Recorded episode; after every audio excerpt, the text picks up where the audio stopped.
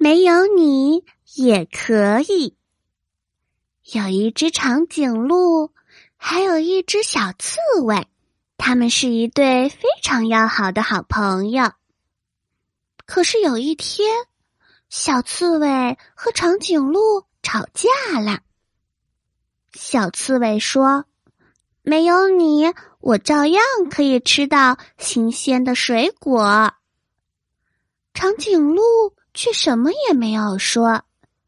小刺猬扭着小屁股就走了。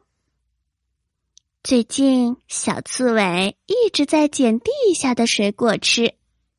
他觉得没有长颈鹿，自己照样不会饿肚子。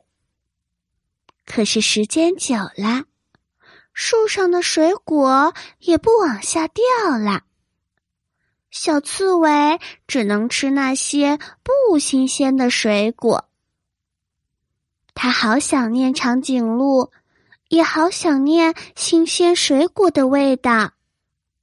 他觉得之前对长颈鹿太没有礼貌了，而长颈鹿也想念小刺猬的歌声和舞蹈。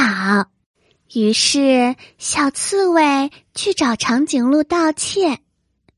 长颈鹿也原谅了小刺猬，并且为小刺猬摘了很多很多树上的新鲜水果，而小刺猬，它扭动着自己的小屁股，为长颈鹿表演节目，还唱歌。